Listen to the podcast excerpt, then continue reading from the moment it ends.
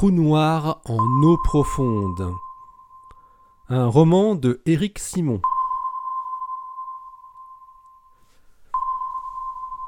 Chapitre 5 Embargo. Fin mars 2018 Alors c'est définitif? Alors c'est définitif? Les plus de 9 heures de données du SPT sur Sagittarius à étoile sont toutes inexploitables. Il n'y a vraiment rien à faire. Paul Grise avait élevé la voix en tendant bizarrement vers les aigus. Non, rien à faire.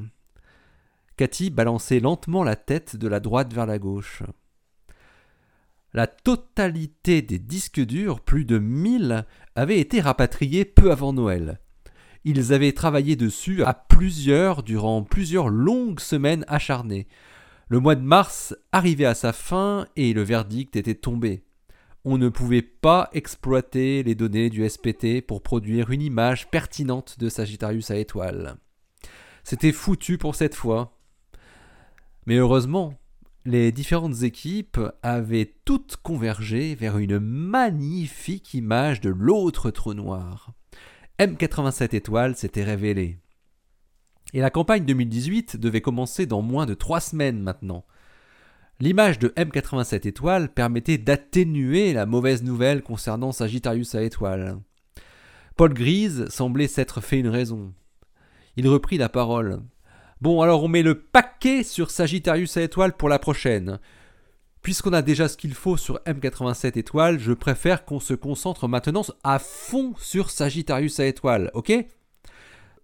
Ça veut dire qu'on reprogramme le temps qu'on avait prévu sur M87 étoiles. Je veux qu'on le bascule sur Sagittarius à étoiles. C'est vrai, hein, on a de quoi faire au moins 5 ou 6 papiers dès maintenant avec M87 étoiles, ajouta James.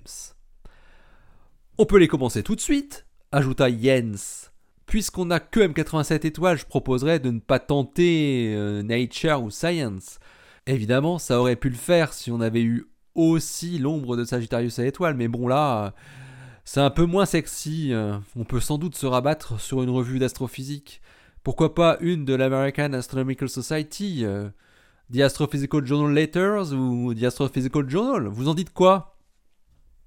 Les douze représentants des différents groupes impliqués dans le consortium acquiescèrent. Eh, pas si vite Je ne suis pas tout à fait d'accord répondit Paul avec une voix puissante. Les représentants des labos du consortium le regardaient tous avec étonnement. Paul poursuivit. Ce n'est pas parce qu'on a déjà ce super résultat sur M87 étoiles qu'il faut qu'on se hâte de publier. Notre prochaine campagne est dans moins d'un mois. Il nous faudra ensuite moins d'un an pour faire l'analyse complète avec l'ensemble des données, y compris celles du SPT. Vous êtes d'accord? Et elles seront bonnes cette fois-ci, n'est-ce pas? Vous ne trouvez pas que ce serait beaucoup mieux si nos premières publications soient consacrées à Sagittarius à étoile? On peut attendre un peu, non? Paul, tu sais comme moi qu'il y a une énorme attente dans le public. C'est vrai qu'on a promis l'image de l'ombre de Sagittarius à étoile, mais ça fait maintenant presque un an. Beaucoup de gens s'impatientent et commencent à nous prendre pour des rigolos. Tu imagines, avec le temps entre la soumission des papiers et la publication, tu ajoutes encore quelques mois, hein On aura fini d'analyser et de traiter ces nouvelles données de Sagittarius à étoile vers mars 2019, si tout va bien. Ça veut dire qu'on peut espérer soumettre des papiers vers juillet, et ça nous amènerait à septembre ou octobre 2019 pour la publication. Tout le monde pensait qu'on montrerait l'image de la silhouette à la fin 2017. Deux ans plus tard, on passe pour des charlots. Bon, je peux te proposer le deal suivant, répondit Paul, qui essayait sans y parvenir de masquer son agacement.